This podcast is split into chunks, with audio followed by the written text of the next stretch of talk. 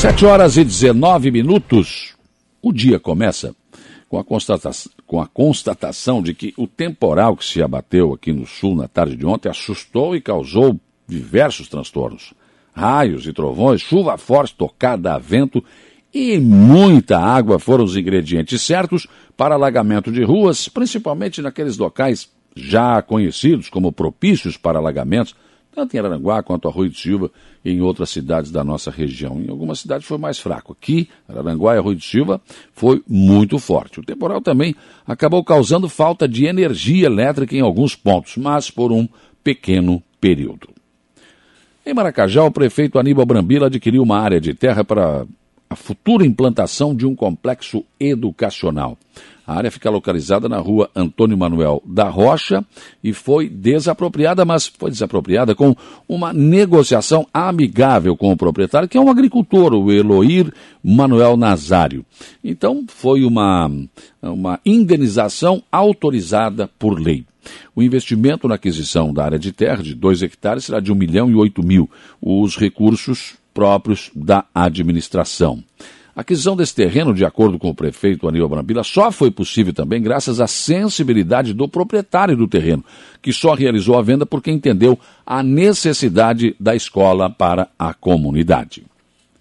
E o deputado federal Ricardo Guide, juntamente com o deputado estadual Júlio Garcia, firmaram um compromisso com Meleiro para intermediar junto ao governo do estado 5 milhões para a pavimentação de 14 quilômetros da rodovia MEL, que 255, que liga as comunidades de Jundiá e Sapiranga.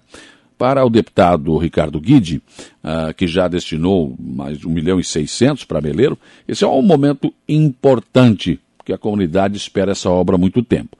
O deputado Júlio Garcia reforçou a necessidade da união de forças para o bem das cidades da nossa região. Claro que o prefeito Éder Matos agradeceu a parceria e disse que esse ato dos dois deputados, um federal e outro estadual, ficará marcado na história, abre aspas. Deixo registrado a, a, nossa alegria, porque agora as coisas começam a se definir para a pavimentação desse trecho. Enalteço o trabalho desses deputados que determinaram de fato a liberação desses recursos para darmos a continuidade a 255, fecha aspas. E o SAMAI de Araranguá implantou um sistema para tratar o lodo gerado pela ETA no balneário Morro dos Conventos. O espaço é semelhante ao implantado há cerca de seis anos junto à ETA da Lagoa da Serra. Toda vez que você eh, trabalha a água, né, eh, filtra a água, esse trabalho todo que é feito de tratamento da água, tem um lodo que fica no fundo. E esse lodo era jogado de volta para a lagoa. Isso não é mais permitido pelas leis ambientais. Daí tem que ter esse sistema em todo esse lodo que é gerado fica dentro de um colchão enorme que é colocado e volta e meia ele precisa também ser trocado. Na ETA do Morro dos Conventos, a obra que iniciou no final de junho foi concluída aproximadamente há um mês. O local foi vistoriado na tarde de quarta-feira ainda, de ontem, né, por uma comitiva com anfitriões, eram o diretor-geral Jair do Canto Costa, o procurador jurídico Jean Carlos de Soares de Souza, o engenheiro químico Mário Copete e o controlador interno Mauro, aliás, Álvaro Conceição, eh, do SAMAI. A nova estrutura no local foi apresentada ao biólogo João Rosado e à engenheira ambiental Patrícia Tambozi Rec, ambos representando a Fundação Ambiental do município de Araranguá, FAMA. Ah, eles observaram os detalhes e conferiram todo o sistema operacional. Além da estação de tratamento do, do lodo, foi construído um depósito que serve para armazenar o produto químico usado no tratamento do lodo, que mede 2,5 por 2,5. E o diretor executivo do Hospital Regional de Araranguá, Douglas Cláudio, recebeu uma proposta da AFAESC, que administra todo o EMOSC e também o CEPOM de Santa Catarina. A proposta é irrecusável e o Instituto Maria Schmidt não teria condições de cobrir a proposta. O IMAS já encontrou uma solução caseira para o problema. Rafael Bonfada, atual diretor do, do, Hospital Regional, vai assumir a vaga de Douglas Cláudio. E o atual diretor da Policlínica, Christian Souza, vai assumir a direção do Hospital Regional. O doutor Eduardo Ali também está de saída do hospital devido a uma proposta de trabalho para o Hospital Nossa Senhora da Conceição, em Tubarão. As mudanças devem acontecer numa transição ainda neste mês de novembro. E hoje tem vacinação Covid em Araranguá. E, claro, no Salão da Igreja Matriz. Daqui a pouco, das 8 às 12 horas e também depois à tarde, das 13h30 até às 16 horas, receberão terceiras doses os idosos de 60 anos e mais, mas tem que fazer seis meses que tomou a primeira, a segunda dose da vacina. Então tem que trazer documentos pessoais e comprovante das duas doses de vacina Covid. Olha aí no seu comprovante a segunda dose, faz seis meses. Bom, então é hoje que você toma a dose de reforço. Problema do governo, o projeto do governo do estado que definia o aumento dos praças de Santa Catarina acabou não indo a plenário na Assembleia Legislativa ontem, conforme estava previsto. Pela manhã, na Comissão de Finanças e Tributação, o projeto até passou, mas uma emenda supressiva apresentada pelo deputado Gessé Lopes acabou adiando a votação. A emenda supressiva se refere ao aumento previsto para os alunos oficiais de 4 para 12 mil reais. Na verdade, se trata de uma tentativa de aprovar o aumento linear, que né, é a defesa dos praças, que ontem estiveram em grande número na capital do estado. Só de Aranguá saíram dois ônibus para acompanhar o dia na Assembleia Legislativa. o vice-presidente da Câmara de Vereadores de Araranguá, Jair Anastácio, não participou da sessão de ontem. Inicialmente houve suspeita de Covid, mas não passou de um susto e de uma gripe mais forte, o que acabou fazendo com que ele ficasse ainda em casa. Outra ausência na sessão de ontem foi do vereador José Carlos da Rosa, o Neno Fontoura.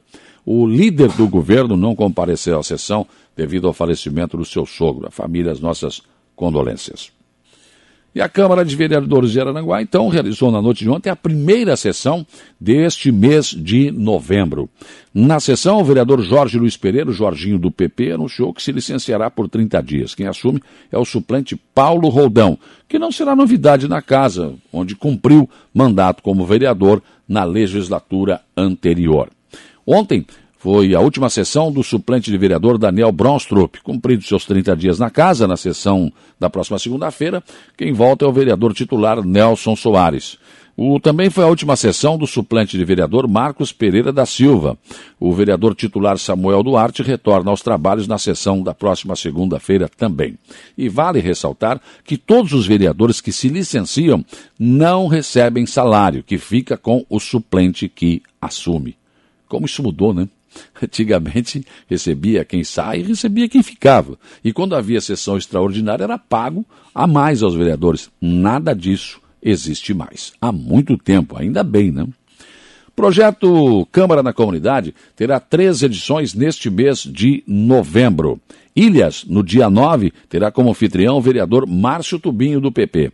Sanga do Marco, no dia 23, terá como anfitrião o vereador Douglas Michels. E o bairro do Sanguinha, no dia 30, terá como anfitrião o vereador José Carlos da Rosa, Uneno Fontoura. A previsão e fixação dos gastos para a realização das audiências públicas já foi aprovado na sessão de ontem através de um decreto legislativo. Prefeito César César quer abrir o espaço do centro multiuso para o setor privado da cidade mediante pagamento de aluguel. O espaço, anteriormente, era conhecido como Centro de Convivência da Terceira Idade, né? hoje denominado Centro Multiuso Arlete Salomé Cristiano. Ele ficaria a maior parte do tempo ocioso, né? E o que a administração pretende é usar o, esse tempo que não será utilizado como o aluguel do espaço. O projeto, nesse sentido, deu entrada ontem e vai tramitar nas comissões da Câmara de Vereadores de Araranguá. É preciso autorização legislativa para isso. O projeto levantado por um ouvinte, ou problema, não é? Projeto, perdão, problema levantado por um ouvinte ontem aqui no programa está prestes a ser resolvido de forma definitiva. Carros apreendidos pela Polícia Civil ou Militar acabam ficando no pátio da delegacia, né, na Cidade Alta, e por vezes estacionados em frente à residência, causando todo o transtorno às famílias que ali residem. Foi o caso relatado pelo ouvinte sobre o carro deixado ali após a execução de um homem no bairro Mato Alto, com sangue, completamente perfurado por balas. Ele foi colocado frente à sua residência, onde moram crianças. Ontem mesmo, depois da reclamação registrada aqui no programa, e depois que o Lucas Casagrande ouviu também o delegado regional, o carro acabou sendo removido do local. Mas a solução virá de uma licitação que será aberta hoje pela Prefeitura de Aranguá para determinar o local para onde sejam levados todos os automóveis e motos ou né, apreendidos por problemas de documentação ou que foram utilizados em crimes como o caso de ontem. A obrigação é do governo do Estado, mas pelo que se sabe, né, uma determinação judicial teria levado a prefeitura a abrir a licitação para tentar resolver este problema. Parte da decoração do Natal colocada no trevo das praias sofreu ato de vandalismo. É o que afirma o diretor de turismo Antenor da Silva. As letras que imitam o Papai Noel, ho, ho, ho, né, foram, teriam sido jogadas no chão. Eu tenho minhas dúvidas, sinceramente. Acho que a base que sustenta elas são muito, muito pequenas, né? Não sei. Tem que dar uma olhada. E ontem choveu muito e teve vento. Mas, enfim, o secretário né, da pasta afirma que, o diretor de turismo afirma que houve ato de vandalismo. Aliás, não é novidade nenhuma, infelizmente, né? Tempos em que se colocavam anjos, lembra? Figuras natalinas nos canteiros centrais da cidade, por várias vezes foram derrubados e muitas vezes foram roubados, por incrível que pareça. Aliás, se bem me lembro, ao longo dessas edições do Natal Verão, até essas mangueiras que são colocadas circulando as árvores foram roubadas. Infelizmente, né, esta é a nossa sociedade, né, onde alguns realmente não conseguem conviver. Campanha Nacional Consumo Consciente já está a todo vapor no país e a Celesc em uma união de esforços. Eu estou lendo o release que eu recebi, né, enfeitado, né? Lindo, né? Uma união de esforços com o Ministério de Minas e Energia e a Agência Nacional de Energia Elétrica ANEEL e a Associação Brasileira de Distribuidor, Distribuidoras de Energia né, estão imbuídas numa campanha. A ação tem investido na orientação da população para a mudança de hábitos que impactam no consumo de luz. A intenção é contribuir para a garantia do fornecimento de energia elétrica do país, que vive a maior escassez hídrica dos últimos 91 anos. Precisa fazer campanha para o povo poupar energia? Um preço que está sendo cobrado? Está todo mundo apagando a luz. Ninguém mais deixa a luz da rua acesa. Todo mundo sai do, sai do banheiro rapidamente, desliga tudo. Toma um banho rapidez. Não tem mais aquele negócio de ficar embaixo do chuveiro, não tem mais isso. Senão a conta vai, é astronômica, né? Todo mundo já está tendo esse tipo de cuidado, né? Lembra daquele tempo que se colocava uma garrafa PET com água em cima do contador para poupar também? Que era um absurdo, mas enfim, as pessoas faziam isso. Com a conta exorbitante que está, precisa essa campanha? Outra coisa, essa escassez aí realmente é assim como eles dizem? Não tem chovido bastante lá em São Paulo, naquela região ali? Hein? Recentemente eu vi uma matéria sobre as cataratas lá no Paraguai com água pra caramba. E daí? Onde é que está faltando isso tudo? É uma coisa que a gente fica desconfiado. Agora, hoje, não precisa fazer, dona Celeste, nenhuma campanha. A gente já está desligando tudo. Tudo. Ninguém está mais deixando luz acesa, ninguém, todo mundo apagando tudo. Fazer uma campanha para que as pessoas poupem energia, para mim é a mesma coisa que fazer uma campanha para poupar gasolina, né? Pensem nisso enquanto lhes desejo um bom dia.